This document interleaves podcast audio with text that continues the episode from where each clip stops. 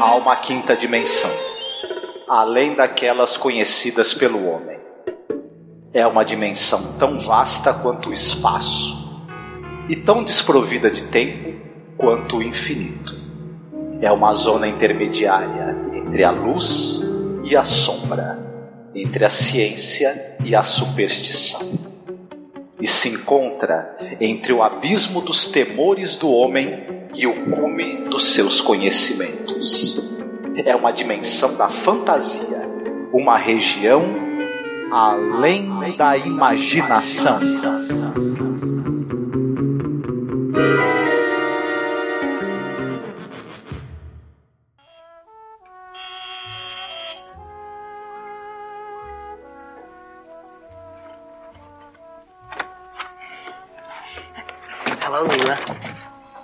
Roger, I told you I was busy tonight. Well, just a minute, just a little minute.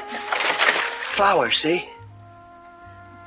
Well, That's very nice, Roger. Thank you. Now, if you'll just run along. I couldn't have lasted the evening without seeing you, Leela. You don't know what it's like to love somebody, to love anybody so much and so desperately. Look. Champagne.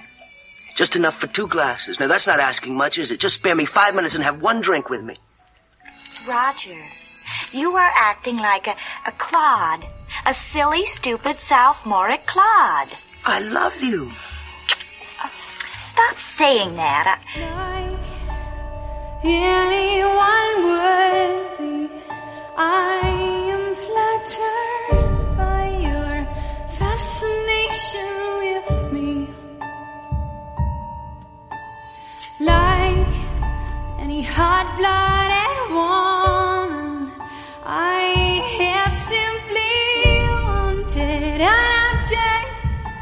crave.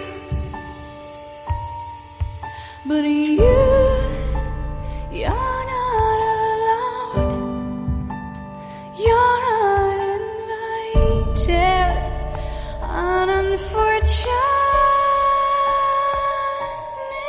slide. Olá, ouvinte! Seja bem-vindo à nossa Zona do Crepúsculo. Eu sou a Angélica. Eu sou o Marcos. Eu sou Felipe Pereira, do Vortex Cultural e do Cine Alerta.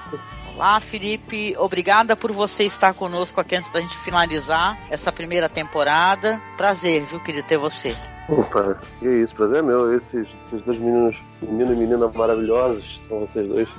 Obrigada, Felipe. Para quem não sabe, o Felipe está conosco num podcast muito legal, que é logo lá no começo, quando nós começamos esse projeto, que é Os Monstros Estão na Rua Maple. Né? Uhum. O podcast ficou muito bom mesmo. Pois é, e hoje nós iremos falar sobre o episódio The Chaser, que é o episódio número 31, dirigido pelo Douglas Hayes, baseado num roteiro do John Henry Collier, né, um conto dele. A adaptação é do Robert Presnell Jr. Isso mesmo.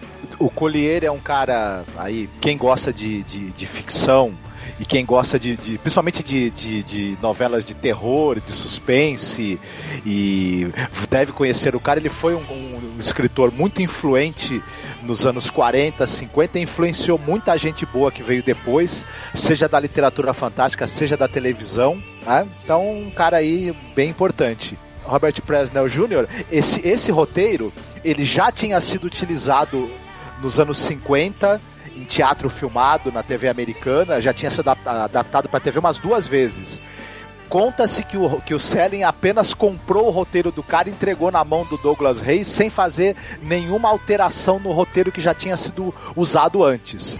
As alterações acabaram sendo ao longo da produção por, por N razões ali que, né, ideias que vieram na cabeça do diretor, ideias ali que o pessoal do, da equipe técnica fez e uma outra coisa que o Selling acabou mexendo também. Mas a princípio se usou o roteiro original do, do, do Presley em cima do conto do John Collier. O episódio foi ao ar no dia 13 de maio de 1960 e conta ali é, com o elenco principal o George Grizzard como Roger Shackleford, nome bem louco, o John McIntyre como professor A. Damon e a Patricia Barry como Leila. O que, que a gente sabe dessa galera? Eu, eu do Douglas Reis, assim, só para dar uma pincelada, ele é um diretor que a gente gostou muito do trabalho dele aqui, do que a gente pegou na primeira temporada, tá? Porque A colaboração dele, por exemplo, no The After Hours é incrível, tá? Lembro que a gente elogiou muito ele. Ele é realmente ele tem uma, uma, uma, uma visão muito interessante, saca? Como ele grava os episódios, né? A gente pirou com The After Hours, né? Eu tava dando uma olhada também no MDB de alguns atores aqui, a, a, a Patricia Berry, né? Ela tem muita colaboração pra televisão, né? De coisas pra TV participou daquela série antiga das Panteras, por exemplo, né? Que eu assistia na minha juventude, gostava bastante. Nossa, aí, é, é, saca, é um pessoal muito gabaritado. Tem uma coisa que esse episódio tem, eu acho que o Marcos vai concordar, não sei o Felipe, é que é muito bem atuado, né? Episódio, né? O sentido de atuação é bem legal mesmo. É um elenco pequenininho, mas impressionantemente cada personagem tem seu, seu momentinho. Até os, os coadjuvantes ali, aquela fila do, do telefone são personagens uhum. muito característicos, mas, pô, o pessoal manda bem pra caramba, impressionante. O Douglas Reis, ele, como você mesmo falou, ele dirigiu vários episódios do Além da Imaginação, vários episódios que estão considerados entre os melhores.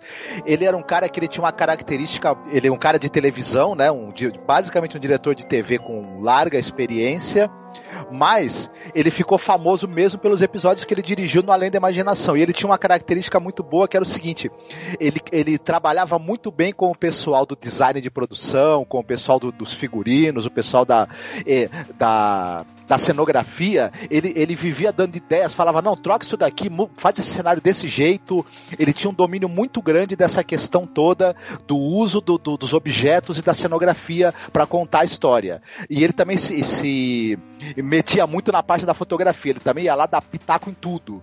Então era um cara que o Rod Selling e os tinha muita confiança nele. Ele entregava na mão do cara e falava: pode fazer que eu sei que vai dar certo. Inclusive, nesse episódio específico, ele acabou sugerindo algumas mudanças e, e, e, e introduzir algumas coisas em, em, questão de cenografia. Por exemplo, a biblioteca, né? Em que o personagem tá, aparece, que acabaram gerando um custo alto, né? Fazendo o episódio ficar muito mais caro. Mas os caras deram carta branca para ele e pagaram ali o que foi preciso, né? E você, o Felipe, você é, escolheu o episódio, mas aí tu já tinha assistido, já tinha tido uma percepção interessante? Ou foi uma primeira vez mesmo que tu assistiu? Cara, eu assisti esse e alguns outros da primeira temporada há muito tempo atrás, mas para ser bem sincero, eu não lembrava muito dele não.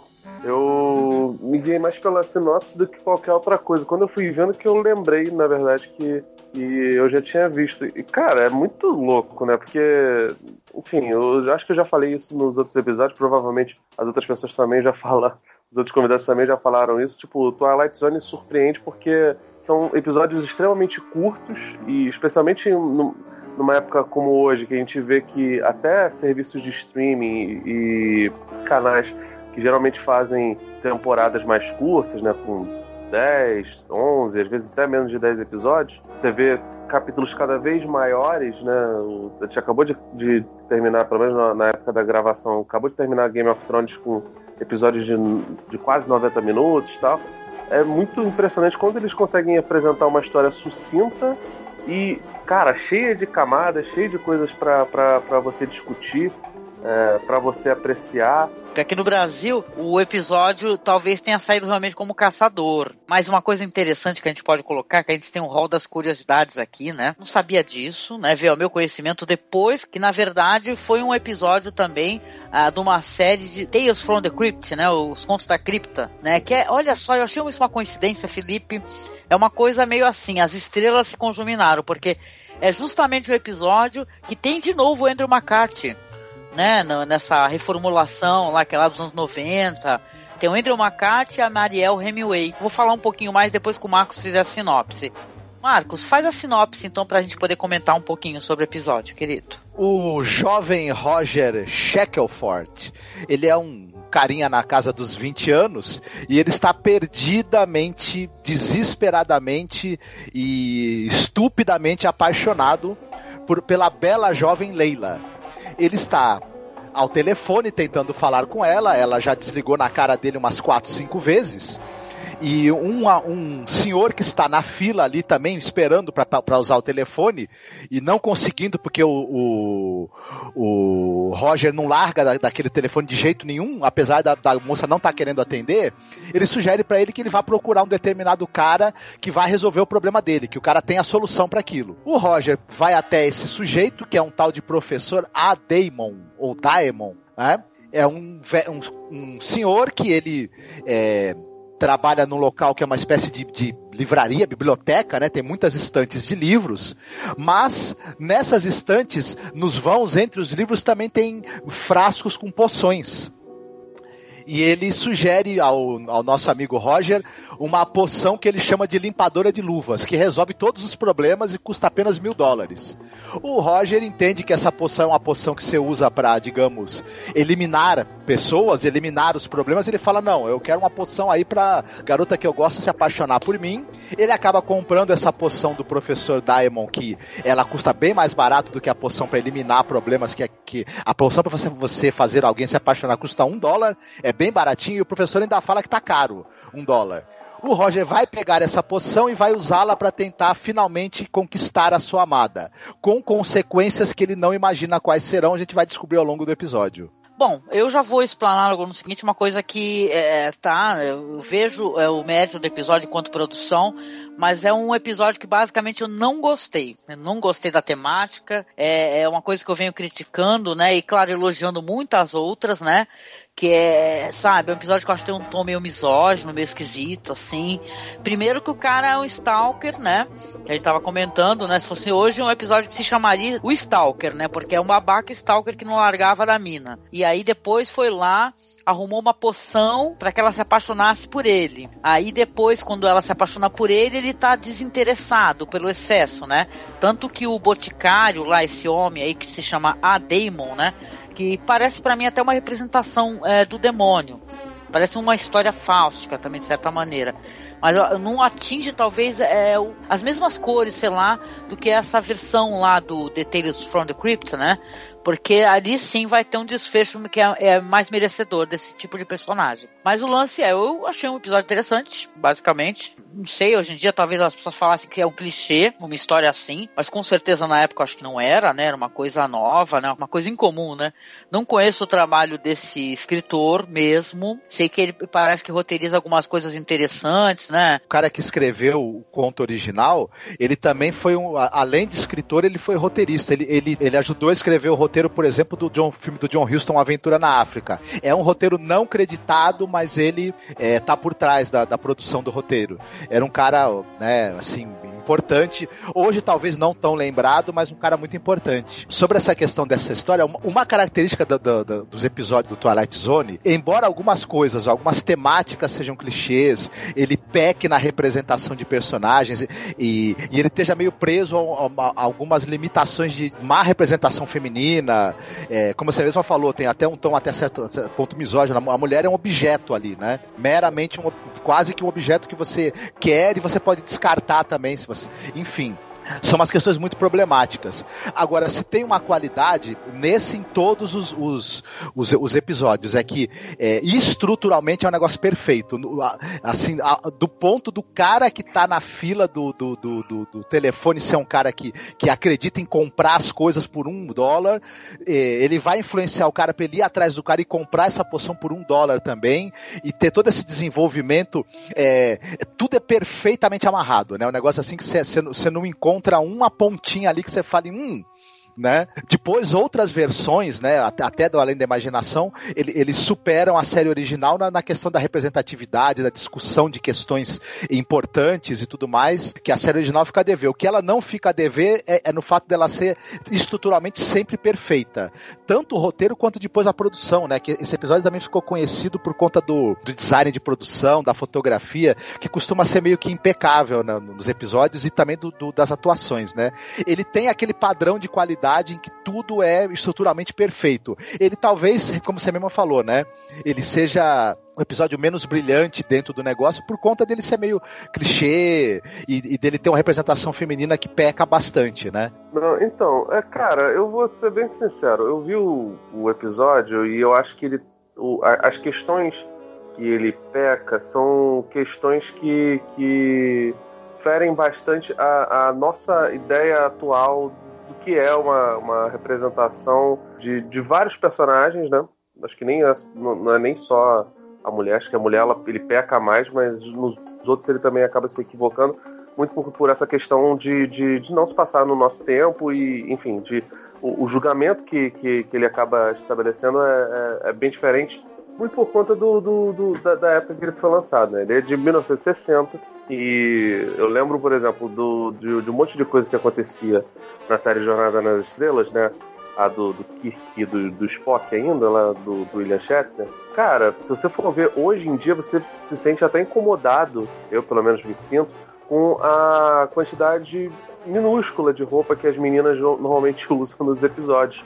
Quase todos os episódios as garotas estão, sejam elas robôs, sejam elas androides, sejam elas é, alienígenas ou tripulantes da Enterprise, você vê elas com mini saias, ou maiô, sabe? É uma representação bem escrota, mas que era extremamente comum na época e que, assim, a realidade é que com o tempo as coisas foram mudando. Jornada das Estrelas acabou que nas outras encarnações também sexualizava bastante as mulheres e acho que a única que não sexualiza tanto assim é, a, é essa nova aí, a, a Discovery, né? No final das contas, os produtores, né? Por mais que fossem cabeças bem diferentes das três encarnações, né? Da época da nova geração, que era mais ou menos a mesma que fez todos os derivados até Enterprise. A Discovery é bem diferente e o pessoal da série clássica é, também é, é, bem diferente. Eu até acho que esse episódio ele é bem mais tranquilo em relação a isso do que é a Jornada das Estrelas, por exemplo, que é de 6, 7 anos para frente, né? É, e, e, assim, ao meu ver, essas questões de, de má representação, principalmente da mulher, é um atalho dentro do, do roteiro mesmo, né? Tipo, ele, ele apela para uma questão arquetípica para mostrar o quanto o, uma escolha de, de compra e de tentativa de manipulação do personagem principal é errada. Então, no final das contas, a mulher ela é representada de uma maneira muito clichê, mas toda, todo esse comportamento de, de grude que ela tem em, em cima do, do, do sujeito depois de tomar a poção é culpa do sujeito que faz isso. Que o cara simplesmente não sabe o que ele quer. Ele primeiro não entende que ele não deve forçar a barra no relacionamento, ele não deve perseguir uma, uma, uma mulher sem que ela esteja retribuindo os gracejos dele.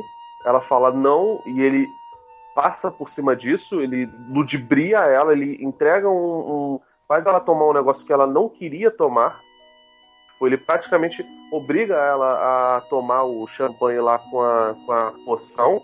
Tipo, ele não entende que não é não de jeito nenhum. Precisa se esfregar isso na cara dele e, tipo assim, depois que acontece aquilo, ele começa a perceber e começa a ter as consequências é, desenroladas em cima de, de, dele mesmo, né?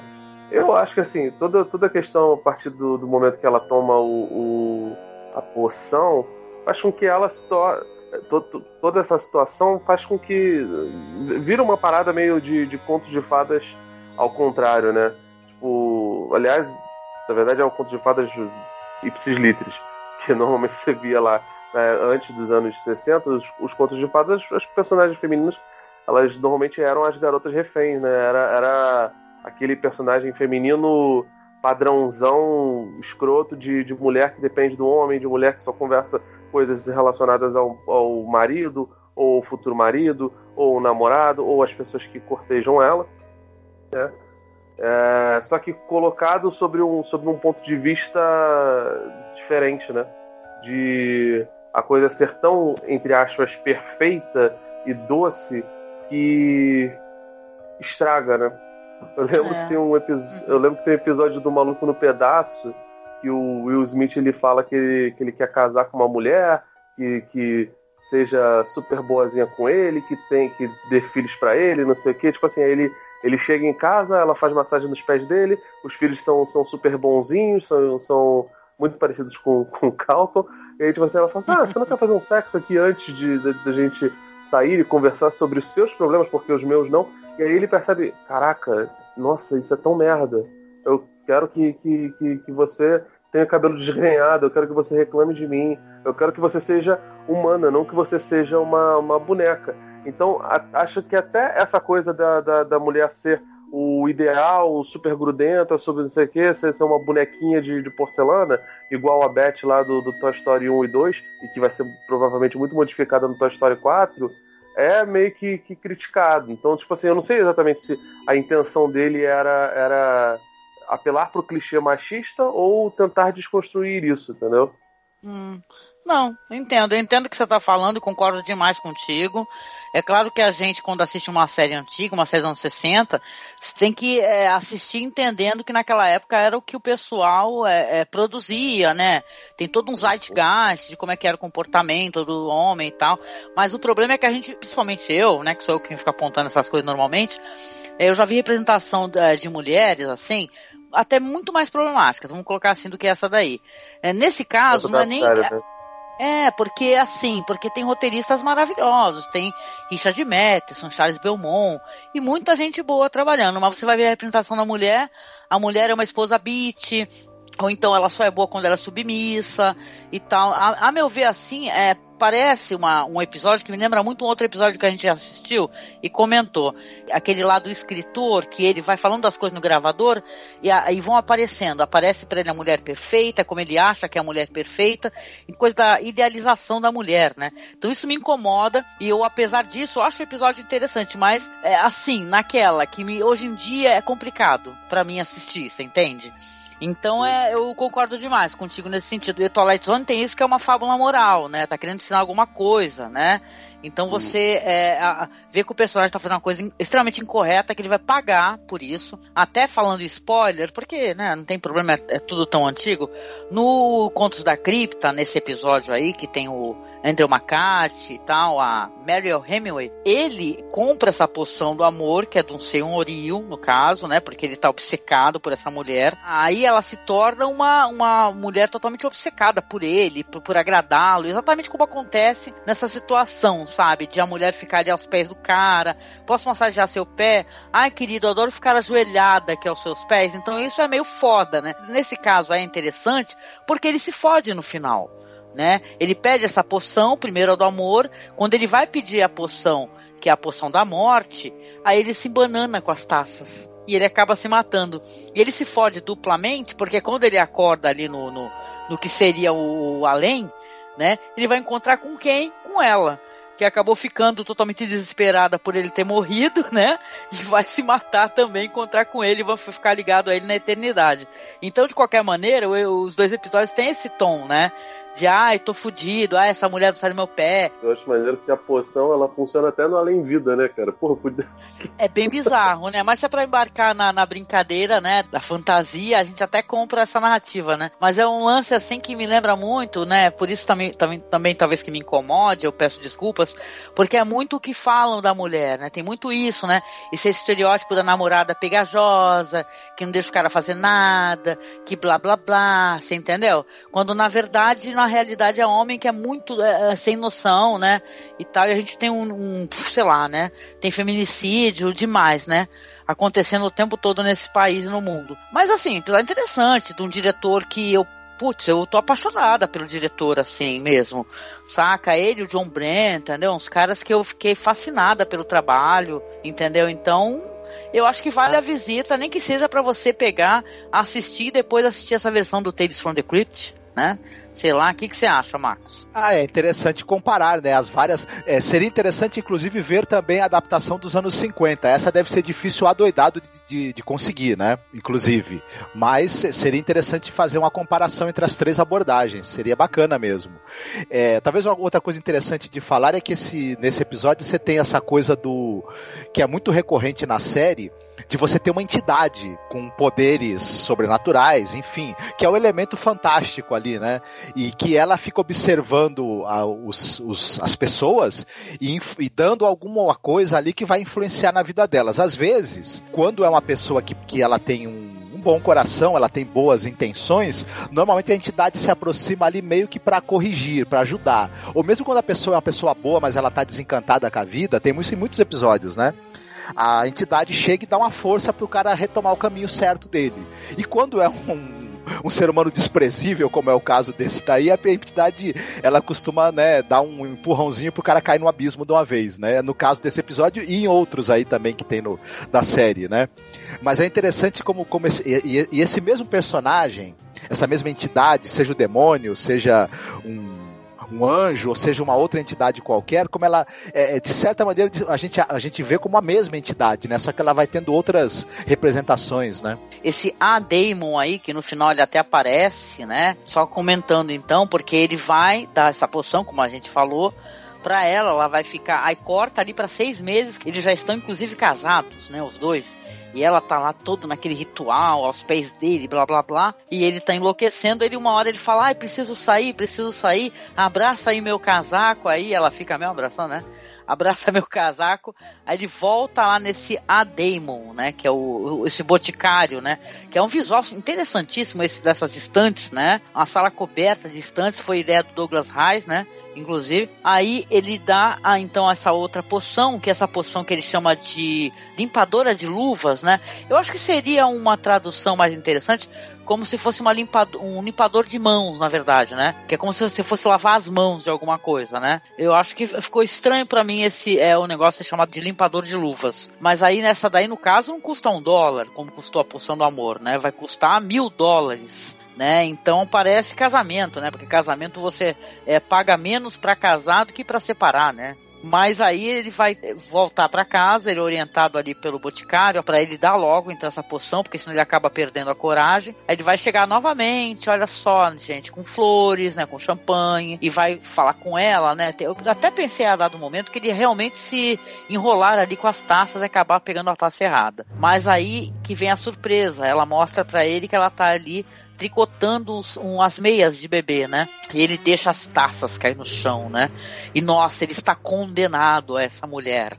Aí, a, a, no caso, então, ele deixou a poção cair e ele meio que desmaia assim, nossa, esse vai ser meu, meu destino agora, né? Então, ele acaba sendo punido e a gente vê ao fundo ali aquele cara, né, que é o boticário, fumando ali, observando tudo aquilo, e ele solta ali um halo ali, que é uma, um coraçãozinho, né, e tal. E vem o Rod Serling, né, para fazer a, a narração final dele. Eu até fiquei, what the fuck, né? Senhor Roger Shackelford, que descobriu nesta data tardia que o amor pode ser tão pegajoso quanto um barril de melaço, tão intragável quanto um pedaço de fermento estragado, e tão consumido quanto um incêndio de seis alarmes.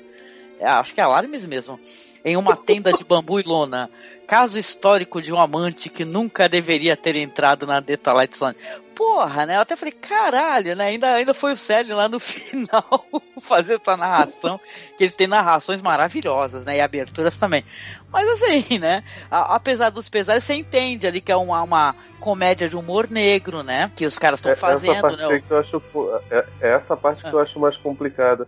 Porque assim, também porque o lance lá que você falou da precificação do casamento e do, do divórcio, eu lembro que quando a gente gravou da Rua Merkel, tinha uma versão dos anos 90, né? Passava no, no SBT, esse negócio todo. Acho que se esse, eu não sei se esse episódio teve, teve outras versões, acredito que não, porque vocês falaram que teve do Contos da Cripta, que foi mais ou menos a mesma época. Mas se ele fosse feito nos anos 90, talvez essa, esse lance da precificação de, de mil reais a mais para um negócio que simbolizaria o divórcio, mil reais não, mil vezes mais ah, o preço do, do casamento que simbolizaria o divórcio, né? O divórcio é muito mais caro do que, do que o casamento. Talvez fosse visto de uma outra forma, porque os anos 90 tiveram muitos divórcios foi, foi ali o, o, o começo né, da, da- dessa desconstrução da imagem das pessoas desquitadas como pessoas fracassadas, né? Nos anos 60, casamento era uma instituição ainda mais, mais sólida do que é hoje em dia, do que era, por exemplo, no- nos anos 90. Mas assim, esse, esse lance eu acho é- é que eu acho bem, bem complicado, porque no final das contas ele acaba fazendo um julgamento de valor muito forte, né? Essa, essa Uhum. questão moral do, do. Mesmo sendo um conto de humor negro, é um, um bocado pesado, né? E Sim. aí ele pesa a mão pra caraca pra, pra mostrar a mulher como hiperdependente do, do, do sujeito. Esse É, negócio como se o casamento fosse uma prisão, né, e tal, né, para ele, né? Ele vai ter que ficar casado. Talvez seja uma se- seja isso uma crítica ao casamento, né? A essa união que, é, É, não, eu, sei lá. eu acho que é mais uma crítica à pessoa que entra num relacionamento idealizando as paradas, achando que a outra não é Uhum. humana, né? Cara, todo mundo, todo mundo tem seus momentos ruins, né, cara? Você acha realmente que você vai casar com seu amado ou com sua amada e ele vai peidar cheiroso? Ele vai, vai no banheiro, vai, vai sair leite de rosa? Não, gente, as pessoas fedem, as pessoas suam, as pessoas né, perdem cabelo, tem caspa, tem, tem um monte de coisa. Casamento é, é- é parte do casamento é isso também, sabe? Você tem que conviver com os defeitos da, da, da- da pessoa e amar ela com esses defeitos. Porque amar uma pessoa só pelas qualidades dela, porque ela é bonita, esse negócio, isso é, isso é uma balela escrota, assim. Nossa, e- não, não, não, não idealize as pessoas, pelo amor de Deus, não. A, a a beleza passa, sabe? O casamento fa- faz parte dessas coisas. Então, nem sei se a, a crítica dele é a instituição casamento. Tanto que ele coloca lá que o casamento tem um preço X e o, o divórcio tem um preço mil X. Mas, de qualquer forma, ele, ele fala sobre esse lance de você idealizar as pessoas e, e bate de frente com esse lance do, do, do sujeito mimado. Porque o cara, no começo, ele ligava pra menina e insistia que ela atendesse mesmo que ela não quisesse. Ela desligou na, na cara dele quatro vezes. E depois, quando ele tem o que ele que, tanto queria, ele não consegue conviver com aquilo. Ele não gosta. Uhum. Ué, irmão, o que, que você quer? É um homem mimado, né, e tal, né? Ele quer tudo que ele Isso. quer e quando ele consegue desinteressa, né? Olha, hoje É. não precisa nem dessa poção, né? Quanto homem que tem isso, né? Eles fazem mais questão de conquistar e quando eles conquistam começam a só propalar defeitos, né? E tal. Não esqueça aquele vídeo de um idiota lá, até compartilhei, fiz questão de compartilhar, do cara que ele é, transava com a namorada sempre no escuro. Aí ele fala assim no tom mó dramático, sabe? Ele tá chocadíssimo. Que aí um dia ele foi transar com ela na- com luz acesa. Meu Deus, ela tem estria, a vida dele acabou. Ele terminou tudo com ela. Então, é, é- é, saca? Tem esse negócio do, do, do, do cara que nem é. Olha, às vezes acontece isso com um homem bonito, mas normalmente com muito homem feio, né? Que os caras, eles não têm espelho em casa, né? Eles querem uma Ah. perfeição da mulher que eles estão de sacanagem. Eles não têm perfeição nenhuma, às vezes, né?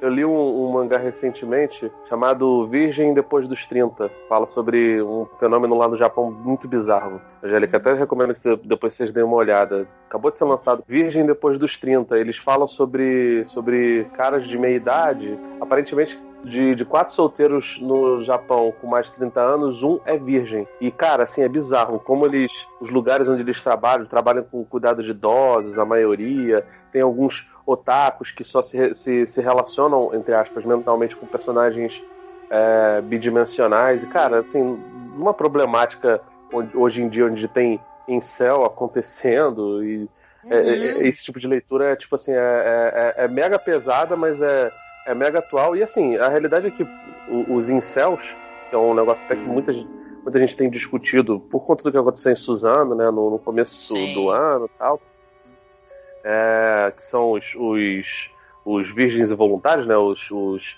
involuntary celibatary, é, desculpa meu, meu inglês macarrônico, é, eles não Pensa são, não, que eu também eles- sou assim. eles não são em selvo, não são assim porque são virgens tal. Alguns são, são só se, rela- se relacionam com, com mulheres basicamente ou à força ou pagando, sabe? Então, tipo assim, esse tipo de mentalidade é um negócio que está muito impregnado em alguns países. Algumas pessoas aqui no Brasil têm isso, no Japão tem, e nos Estados Unidos também tem. Esse comportamento desse menino é bastante desse jeito. Tipo assim, ele, ele não consegue olhar pra si e, e ver que ele não é interessante o suficiente pra menina e nem conquistar ela pelos méritos próprios. E ele tenta forçar a barra como se fazendo as coisas daquele jeito, se obrigando ela, enfim, basicamente convencendo ela por meio da, da, da força, desse certo. E cara, a gente viu que não deu. Né? Tanto não deu que a coisa foi pro vinagre e ele acabou, enfim, atingindo um, um, um lado dela extremamente chato e certamente machista. Você não tá errada, Angélica, óbvio que não. Sim. Mas, cara, é isso, né, cara? Você- não deve ficar projetando nas pessoas qualquer tipo de comportamento e também deve, deve enxergar quais são os seus defeitos pra conviver bem, não é nem pra você ser um par ideal, é pra você conviver de maneira, sabe, ordeira dentro da sociedade. Ah, legal, Felipe. Gostei muito do que você falou. Perfeito o que vocês dois comentaram. Eu acho que pra mim tá, tá de bom tamanho, tá bem dissecado aí tudo que o episódio, tudo que ele diz e tudo que e as discussões que ele traz também. Uhum. Tá, Tá certo. Então tá bom. Vamos lá então para a sessão de recomendações, sempre começando com o convidado. E aí, Felipe, você recomendaria alguma coisa é, que te recordasse assim a temática, o que subverta essa temática? Fica à vontade. É, Eu recomendo o mangá que, que eu citei, né? O Virgem Depois dos 30, que fala sobre. Ele, ele foi- acabou de ser lançado, né? Curtinho, tem acho que menos de 100 páginas, Angélica. Ele é aquele formatinho pequenininho, fala sobre, sobre essa problemática do Japão, né? E tem acho que mais de 2 milhões de, de virgens de meia idade, sabe? É um mangá documentário, na verdade. São oito histórias e tem acho que uns nove casos. Tem até história de um ator pornô que se matou. que É o único que, que tem o nome dele dito no, no nome original dito no, no, no livro, né? No livro barra Uhum. mangá. Então tem isso e assim, a recomendação é se você é homem, não seja um merda. Sabe? Você, Uhum. você pode esperar que a, que a mulher ou o homem, caso você seja é, homossexual, retribua as coisas pra você. Não força nada, não. É Sim. melhor ser, ser, ser honesto e não ser um, um bosta. Exatamente, meu amigo. Concordo demais com você. E você, Marcos, qual que seria a sua recomendação? Pois é, não, é um filme que ele é, se aproxima talvez um pouco desse tema, mas não exatamente. Mas é um filme que eu gosto muito, eu nu- nunca tinha tido oportunidade de indicá-lo, que é o é, Lars and the Real Girl, ou A Garota Ideal, que é um filme de 2007 com o Ryan Gosling e com a Emily Mortimer. E tem um pouco adoro. disso. Hum, você gosta. Então, é, foi você que me indicou, inclusive. Eu acabei assistindo por tua causa e é um filme que eu acho muito interessante. Ele pega um pouco isso da pessoa que idealiza uma relação, idealiza de maneira errada, claro. E esse- basicamente, para quem não assistiu o filme ainda, é um sujeito que, por ser extremamente tímido, ter dificuldade de relacionamentos ou ter sofrido desilusões, ele resolve. Ele se apaixona por uma boneca. Né? Boneca mesmo, manequim, enfim. Só que vai ter um, um É aquela boneca brasileira, né, cara? Isso. Só que vai ter um percurso desse personagem para ele perceber o absurdo disso e ele, e ele aos poucos, com a ajuda de pessoas de verdade, de uma pessoa que gosta realmente dele, inclusive, ele começar a perceber que ele tem que abandonar essa idealização e tentar aos e tentar eh, se relacionar de verdade com as pessoas. Então o filme também tem esse percurso que o personagem faz, diferente do, do personagem do Twilight Zone, que é um cara escroque que não, né, acaba sendo punido. É bem interessante de, de assistir, é uma interpretação muito sensível do Ryan Gosling. né? Ele é um ator que nem sempre me agrada, mas nesse filme, por exemplo, eu gostei bastante da atuação dele. Ah, que maneiro. Eu lembro que é, é muito interessante essa temática desse filme. Bom, na minha recomendação aqui, eu vou trazer um filme que eu adoro, porque é um diretor que eu gosto muito, que é o Takashi Miike. Ele é um diretor que tem muito essa temática assim do terror, né? Mas ele tem de tudo, ele não para de trabalhar. Já passou dos 100 créditos no MDB e ele tem um maravilhoso Audition, né, que seria o Audição que é um filme de 1999. Vai contar a história de um cara, que o cara é um empresário, e o cara ele tá viúvo já faz alguns anos. Né? Só que ele tem um amigo que ele trabalha ali com é, tipo, né? Ele seleciona casting, né? Para para as produções lá da televisão e esse cara resolve ajudá-lo a fazer ali uma uma seleção falsa, aonde ele vai traçar um perfil de mulheres que na verdade ele está querendo arrumar um encontro para esse amigo dele e aí todas as mulheres vão lá, vão falar sobre si, mulheres maravilhosas, ele vai declinando sempre, uma hora é um problema, outra hora é um problema. O Japão é um país bem conhecido pelo seu machismo, né, e tal, né? Um filme que eu me senti, é, olha só, não é para isso, acho que a intenção do filme não é essa, mas eu me senti extremamente vingada com esse filme. Eu adoro ele, né? Por quê? Porque o que, que vai acontecer? Vai aparecer uma moça maravilhosa, né? Que o nome dela é. Como é que é o nome dela? É Yamazaki Azami. Né, e é uma mulher linda, jovem, muito mais jovem que ele, tem idade até fiquei com a impressão que ela tem idade para ser filha dele. É uma mulher que ela tem formação em balé. Ela acaba ali sendo uma mulher que o amigo dele seleciona, né? E aí ele vai convidá-la para jantar, vai começar um cortejo com ela. Essa mulher é uma mulher que era uma assassina, uma psicopata daquelas assim de saca de que você atravessaria a rua com toda certeza, né? E esse homem vai encontrar nas mãos dessa mulher o horror absoluto, né? Ou seja, né, ele é tão seletivo para arrumar mulheres, né? E ele, pra azar dele, olha só, arrumou uma bela psicopata. Então, é um filme que ele acaba para mim, até porque tem o Kiri Kiri Kiri Kiri durante o filme, que é, nossa, eu dei risada muito alto disso. É terrível, gente. Desculpem, quem for assistir, não me xinguem, né? Se você não tá acostumado com cinema muito gore, né? Com muita violência, mas é, é, ele se ferra de uma maneira inacreditável no filme. E é isso, né, cara? É um, eu acho que é um belo filme, né? Apesar da temática, que é uma temática bem pesada, né? Você com certeza deve conhecer, né, Felipe? O Marcos sei que também gosta. Não, eu gosto muito do Takashi Miike, mas é, é foda. Você, você vê 20 filmes do Takashi Miike e você não chegou nem no, no décimo da filmografia dele, tá ligado? É Não, esse daí ele trabalha por muito. enquanto- Pô, mas é, é muito doido, cara. Eu gosto pra caralho dele. Ele é foda, né? Eu gosto muito do Odishon.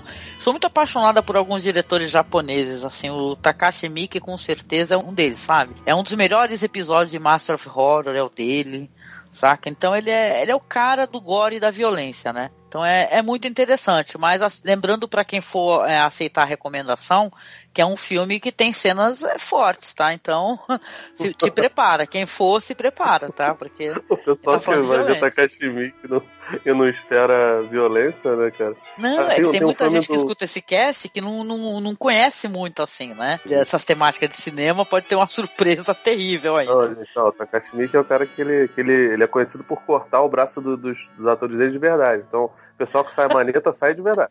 É só ator do método. Tenho, um- tem um filme chamado do- tem um filme chamado acho que é Ruby Sparks, cara, não lembro o nome dele aqui no, no, no Brasil, que é parecido com o do, do Ryan Gosling, assim, mais ou menos, né? Que o Marcos acabou de sugerir, que é um, o escritor, ele escreve uma menina e aí a garota sai do papel, enfim, também faz faz um inferno na vida dele. Só que, obviamente, ele, ele problematiza mais a questão, algumas questões lá. Não é, tipo, super machista como é o episódio que a gente viu hoje. Ele é uma influência direta do episódio do episódio 36 da de The Twilight Zone, o A World of His Own, que é esse que eu tô te falando do escritor que fica é, gravando as coisas, as mulheres aparecendo, mulher perfeita. Não sei se tu lembra Sim. desse episódio, é o último dessa temporada. Ah, lembro, lembro vagamente. Que doideira, velho. É, mas é legal, legal o Sparks, né? Mas eu quero agradecer aqui ao Felipe. Detalhe, né, Felipe? Te agradecer por você estar com a gente no começo e também estar com a gente no final, né? Porque ele tá chegando aqui nos últimos episódios da temporada. Queria que você falasse um pouquinho do seu trabalho na internet, convidasse as pessoas a visitar, a ler seus textos, suas críticas. Fica à vontade, meu amigo. Opa, bom, primeiramente é um prazer, né? Estar conversando com vocês, adoro o, o Cine Masmorra, eu ouço pra caramba, eu tava até conversando com a Angélica, eu ouvi recentemente o, o Erotismo no Cinema lá, que tá, tá, estão vocês, tá o Douglas também, aquele, aquele Uhum. rapaz que. O Douglas sem camisa aqui em casa, não é um Crocante, negócio. né? O que- Douglas é que- crocante. Pô, Não, eu não sei, você tem que ver esse menino. Enfim, é, adoro o Cine Masmorra, acho a, a iniciativa de vocês com Além da Imaginação muito legal. E se, se vocês quiserem, se os ouvintes quiserem é, saber um pouco mais das minhas ideias, eu tô lá no vortexcultural.com.br. A gente acabou de gravar um podcast sobre, sobre Game of Thrones, né, que a gente falou mal pra caramba, ao contrário do, do podcasteros aí, de, que a Jérica participa de vez em quando, que Porra, o pessoal é, é entendido, a gente não é entendido, a gente só, só falou mal, só ficou reclamando. O Rafael, tem que ver o Rafael reclamando lá que, pô, vocês ficam chamando os bichos de cachorro, não sei o quê. E eu também tô no Cine Alerta, a gente também gravou muitos podcasts sobre o, o Game of Thrones e fala direto sobre as- os lançamentos da semana. E eu tenho um canal no YouTube da, da minha produtora, que é a Brisa de Cultura. A gente tem lançado mais coisas de música lá, clipes de, de artistas independentes. É isso, gente. É um prazer aí. Se quiser chamar de novo, só chamar. E tamo juntos. Tamo juntos, meu amigo. Por favor, ouvinte, vai lá visitar o Felipe, que é um amigaço da gente, crítico muito legal de cinema, uma pessoa maravilhosa. Agradeço de coração tua presença, amigo. Valeu. Aí agradecendo também ao Marcos pela participação mais uma vez né, nessa odisseia de podcasts. E aí, Marcos, você quer deixar um recado final pra gente finalizar aqui, uma mensagem? Ah, sim. A gente precisa olhar bastante pro outro, né? Entender o que que o outro quer, o que que o outro não quer, deixar nossa idealização um pouco de lado e ter olhos abertos para poder enxergar integralmente a outra pessoa que tá perto ou a outra pessoa que não pode, pode não estar querendo estar perto da gente também. Bom a gente perceber quando é uma coisa e quando é outra, né? Então isso, isso aí é uma das fórmulas da felicidade sua e de não encher a paciência dos outros. Parabéns. Com certeza. E chegando no finalzinho aqui, eu quero agradecer a você, ouvinte, por estar com a gente. Lembrando que a gente tem as nossas páginas lá no Facebook, que é Masmorra Cine e também Além da Imaginação Podcast. O nosso grupo, onde a gente troca ideias sobre os episódios, está crescendo muito o nosso grupo. Ele é um grupo muito legal para fãs de Além da Imaginação, que esse é o nome do grupo. E nos apadrinhar, tá? Seja nosso padrinho, seja nossa madrinha. Clica no link, doe algum valor, tá? Para que o nosso projeto consiga continuar. E é isso. A gente deixa um beijo para vocês e a gente se encontra no próximo episódio de Além da Imaginação. Beijo, tchau. Fiquem bem. Opa, tchau. Fiquem com Deus. Ou com, com o, a, a entidade que lhes convê. Que desconvê.